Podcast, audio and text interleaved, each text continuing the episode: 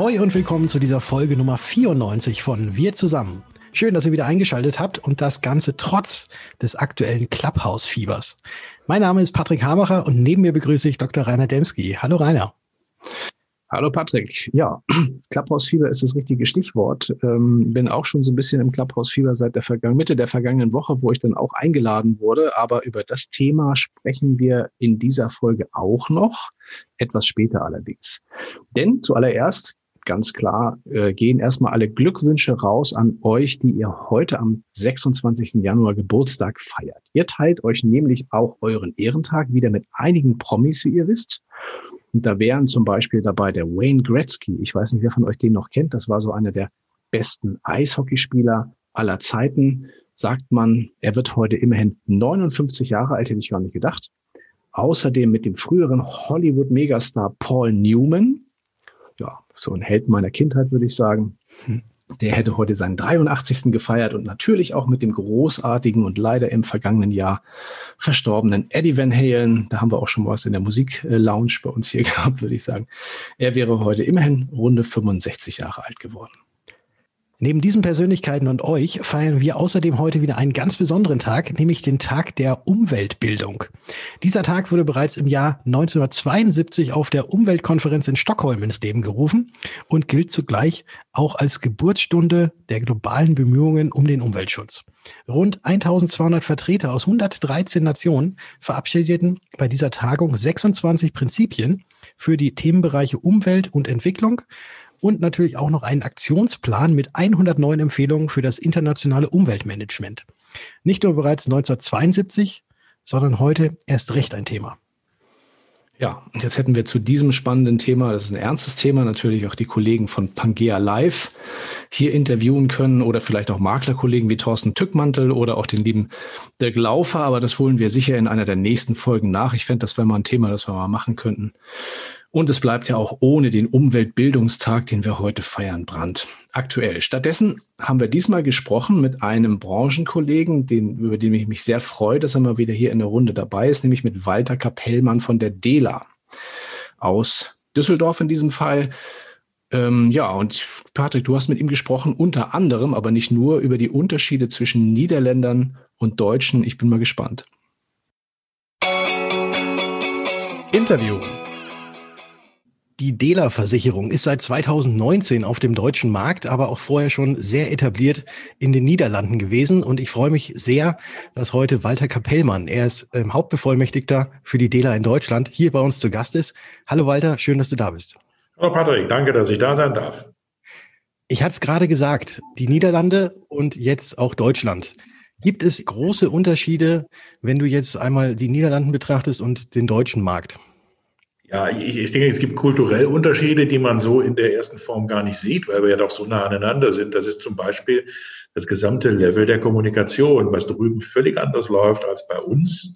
Ähm, du hast im Prinzip in den Niederlanden, selbst in den ja, größten Unternehmen, wenn du jetzt über die Finanzbranche redest, keine großen Hierarchien. Also meistens alles flache Hierarchien, äh, offene Türen, eine sehr, sehr, sehr direkte Kommunikation, äh, an die man sich gewöhnen muss. Und ähm, viele Dinge, die vielleicht bei uns so ankommen, na ja, das, das meint der jetzt gar nicht so, weil das ist ja so nett, was der da gerade gesagt hat. Das ist dann schon nicht ein Wunsch, sondern dann auch schon ähm, ein Ziel, was dir vorgegeben wird. Also das ist schon mal ein komplett anderes, ein komplett anderes Kommunizieren mit den Kollegen aus den Niederlanden. Dann ist der Markt natürlich völlig anders. Er wird dominiert von ein paar Großen. Wenn wir jetzt eine Dela nehmen, die Dela ist Marktführer im Bereich Risikoleben und Sterbegeld. Aber die haben auch völlig andere Wege. Also die sehen eher so dieses, der Kunde steht immer zentral. Das ist dort drüben gelebte DNA. Was bei uns jetzt so langsam mehr und mehr auch bei vielen Versicherern gelebt wird. Dann hast du seit 2014 keine Provisionen mehr, also es werden keine Quotagen und Provisionen für komplexes Geschäft bezahlt.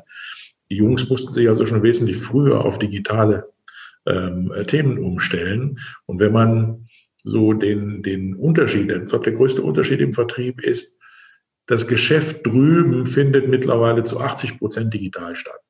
Mhm.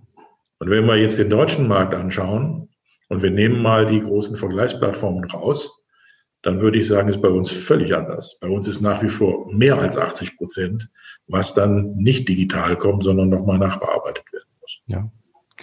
Ich glaube aber jetzt, dass auch Deutschland so ein bisschen nachrücken wird, gerade weil sie auch ähm, seit letztem Jahr müssen, weil es ja. ja nicht mehr nicht mehr so richtig physisch geht.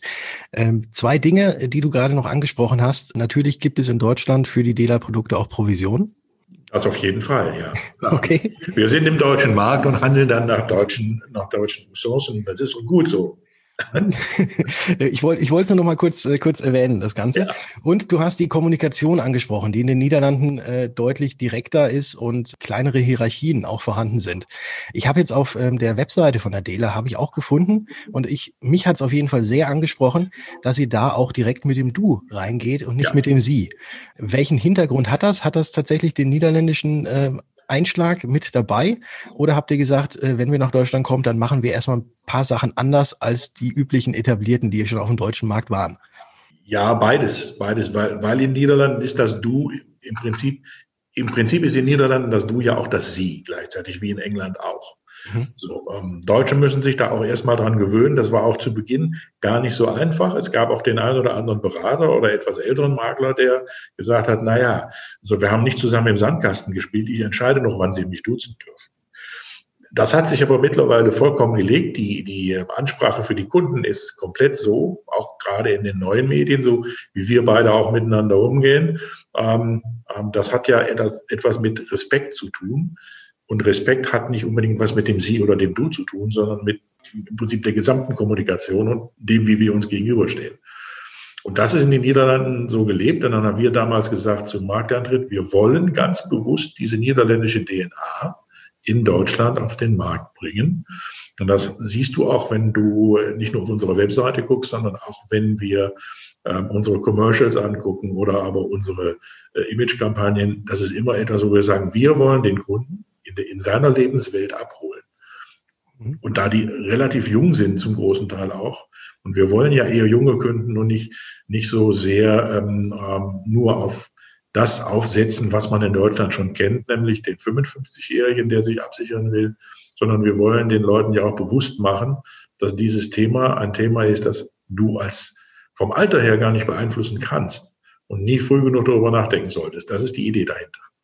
Die DELA macht ja ähm, Sterbegeldversicherung und auch Risikolebensversicherung. Das sind ja, ja die beiden Kernthemen. Äh, ja. Und ihr habt auch noch, ein, ich weiß, ihr habt noch einen Kooperationspartner mit der Bayerischen, wo ihr auch die Grundfähigkeitsversicherung mit ja. anbietet. Jetzt ist ja das Thema Nachkommensabsicherung oder Ach, jetzt komme ich gerade nicht auf das Wort. Nee, du kannst Hinterbliebenenversorgung. Hinterbliebene, ach, jetzt ja, das aber, Wort aber war's. Das, das offizielle, das, die offizielle Bezeichnung äh, im deutschen Versicherungsmarkt ist natürlich Sterbegeld.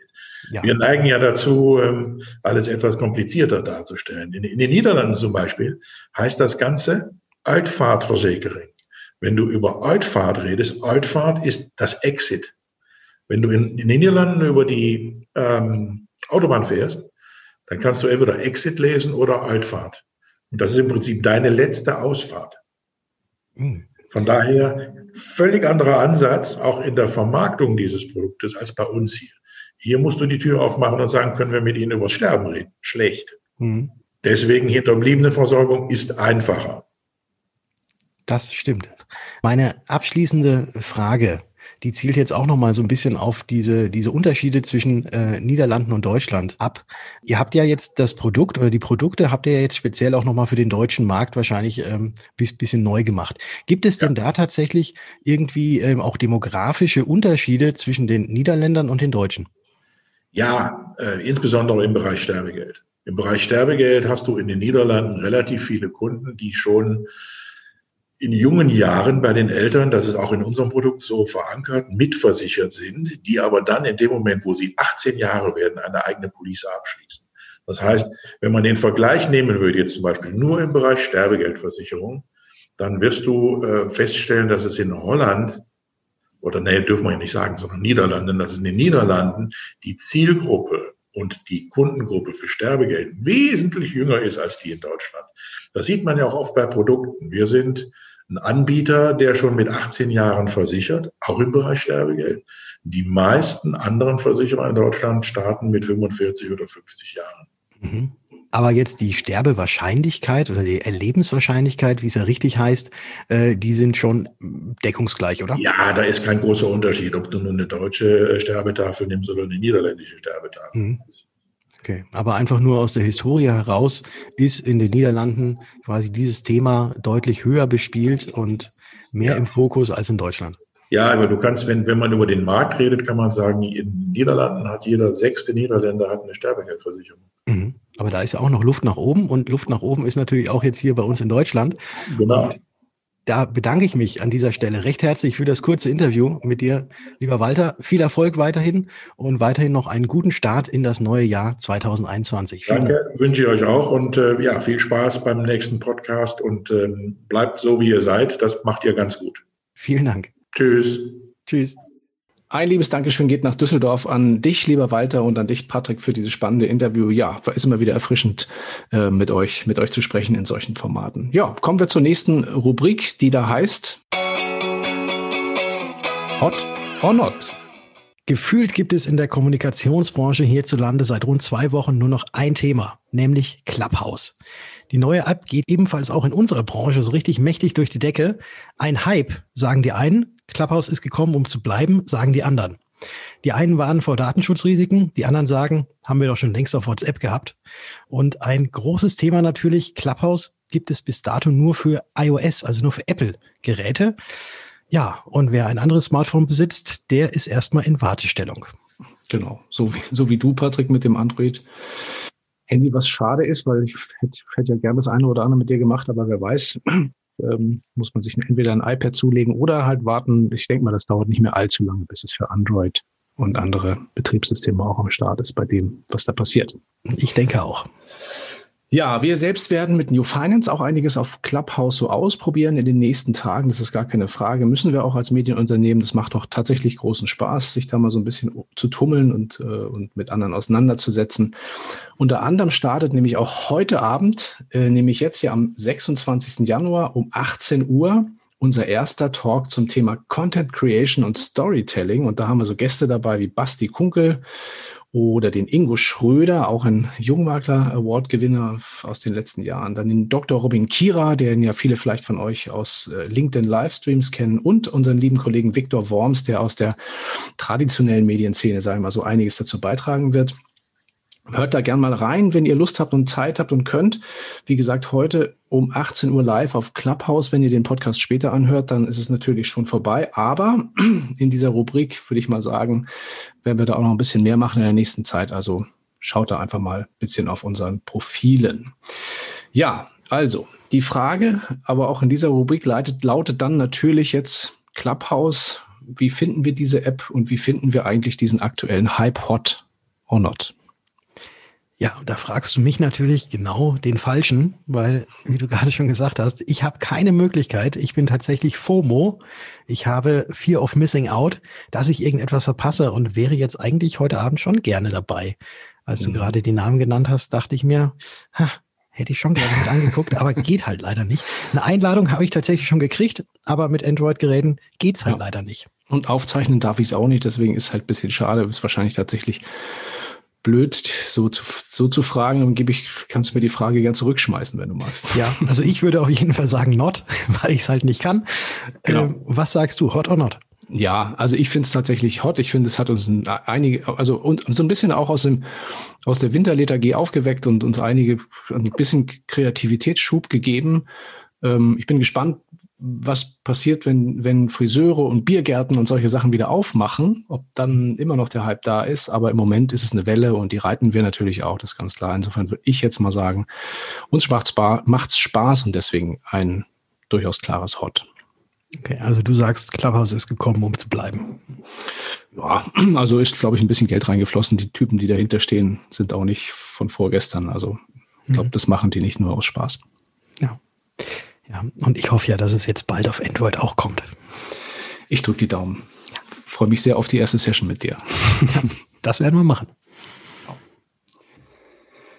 Ja, vielleicht erinnert ihr euch, kommt der nächste Punkt, vielleicht erinnert ihr euch noch an das Insurtech Getsurance. Die sind ja jetzt so aktuell wieder ein bisschen in der Presse. Das Berliner Startup wurde ja erst 2016 von den Gründern Viktor und Johannes Becher gegründet und musste nur vier Jahre danach, also im vergangenen Oktober, schon Insolvenz anmelden. Jetzt ist offenbar Rettung in Sicht, kann man sagen, denn wie der Insolvenzverwalter mitgeteilt hat, steigt die Nürnberger als neuer Investor bei GetSurance ein.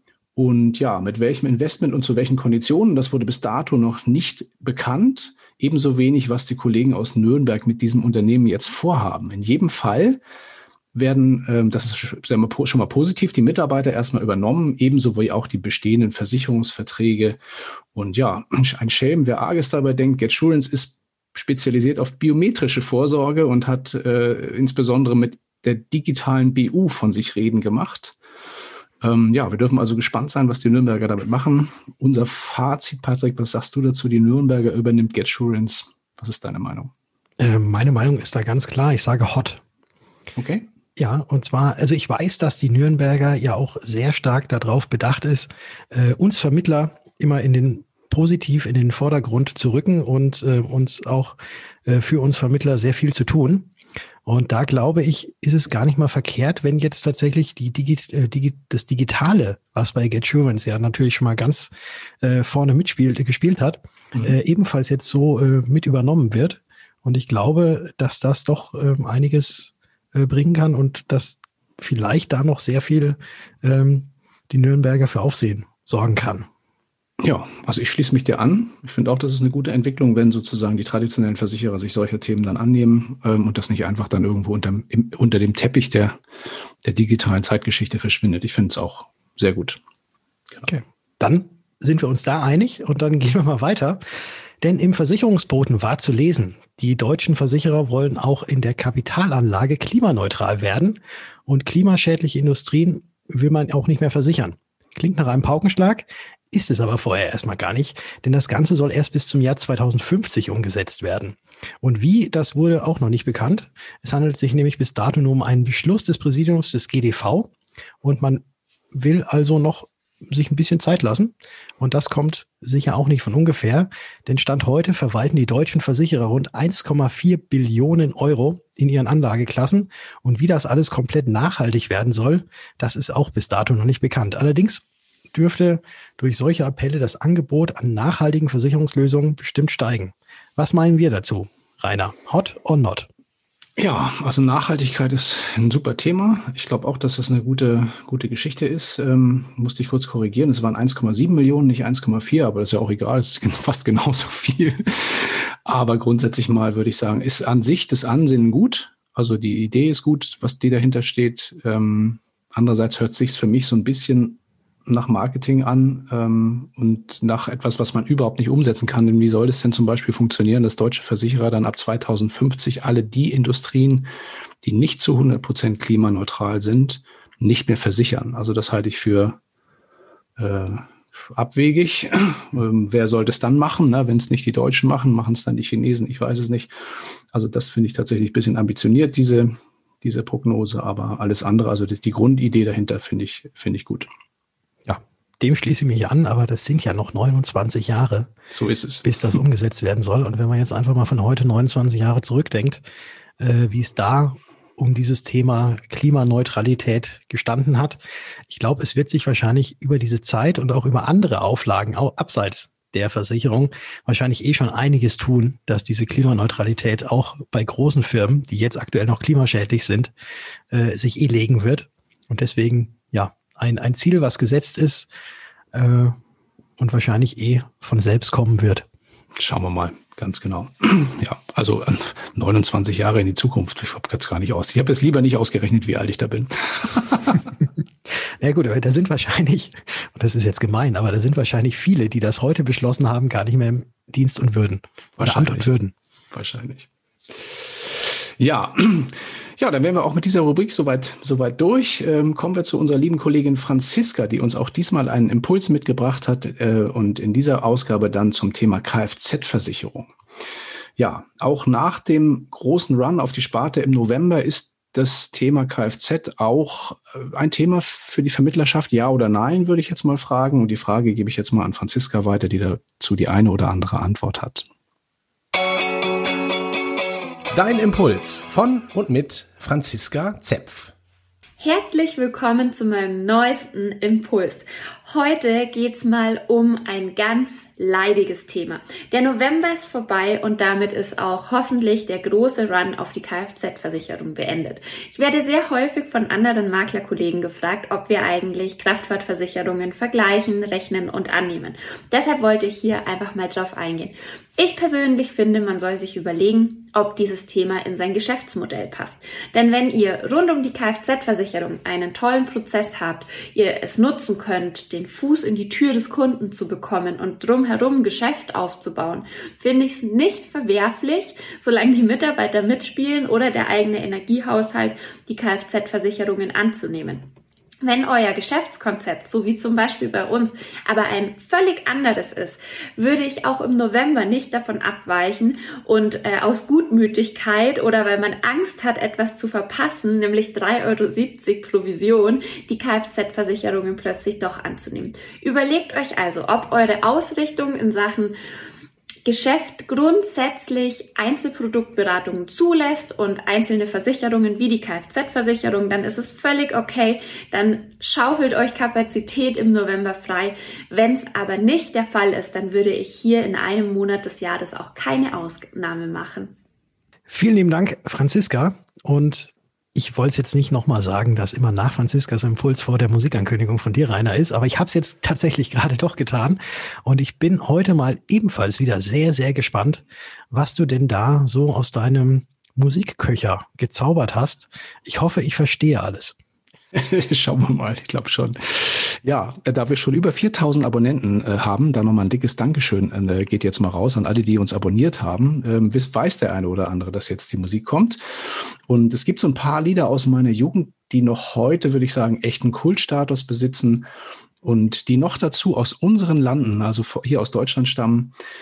Eins davon wurde erstmals im Jahr 1981 veröffentlicht und wurde gefühlt, also so erinnere ich mich noch sehr gut daran, auf jedem Schulfest gespielt. Wir hören heute und dann gleich live aus dem Jahr 2001 aus der Köln Arena, vielleicht wisst ihr jetzt schon, was kommt, Wolfgang Niedecken mit seiner Formation BAP und mit verdammt lang her. Jetzt wisst ihr auch, warum ich gefragt habe, ob man das versteht, weil ich verstehe in diesem Lied nichts. ich muss auch immer genau hinhören, das stimmt. ja. Aber ihr versteht uns dann wahrscheinlich hoffentlich nächste Woche wieder, denn da hören wir uns wieder in der kommenden Woche. Bis dahin, bleibt gesund und verdaddelt nicht zu viel Zeit auf Clubhouse und schaltet uns auch, wie gesagt, nächste Woche wieder ein, wenn wir on air sind. Das ist dann der 2. Februar 2021, wenn es da wieder heißt. Wir zusammen. Freue mich drauf. Ciao.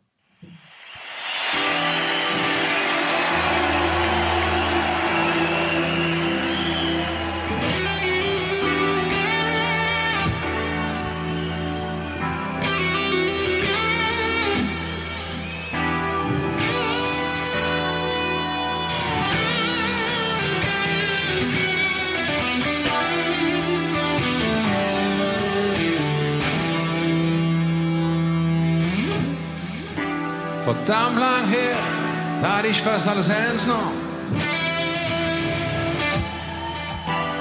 Verdammt lang her, da hatte ich ein letztes Glück.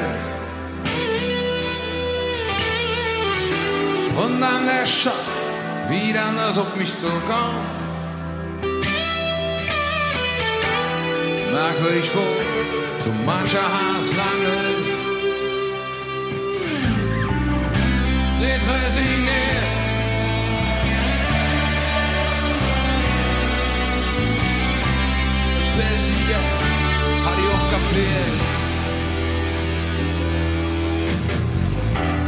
Wer alles mit dir klappt, hinter dir herrennt. Die Schulter klopft, wenn ich nicht also fehlt. Sie schauen rot, zerwede Dinge von Hand. Und ich darf's doch ganz einfach ignoriert. It is his long.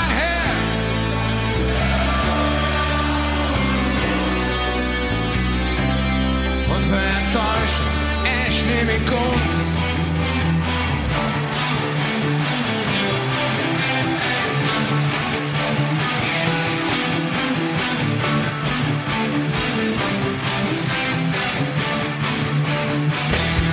Ich weiß noch, wie ich nur davon jetzt rüber.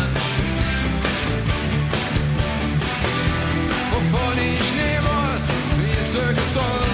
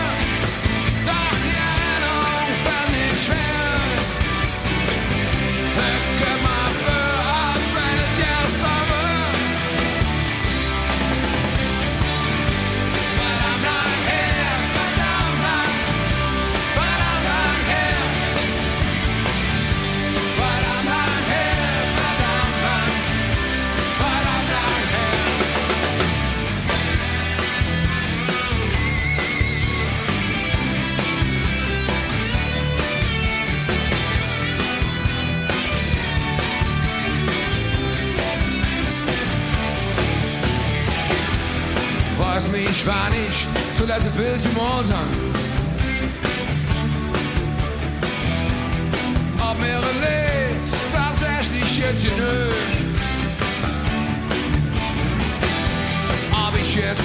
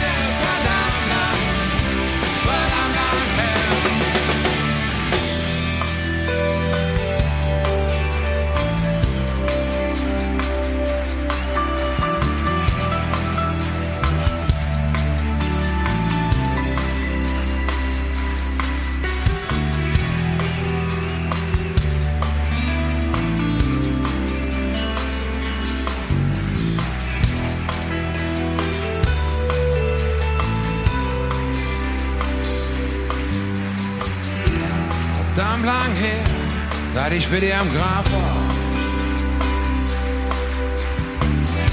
Verdammt lang her, da bin ich gesprochen. Und das vom einen, auch hier bin man dran gekommen. Zu lang, da ich mich kaum entsinnen kann.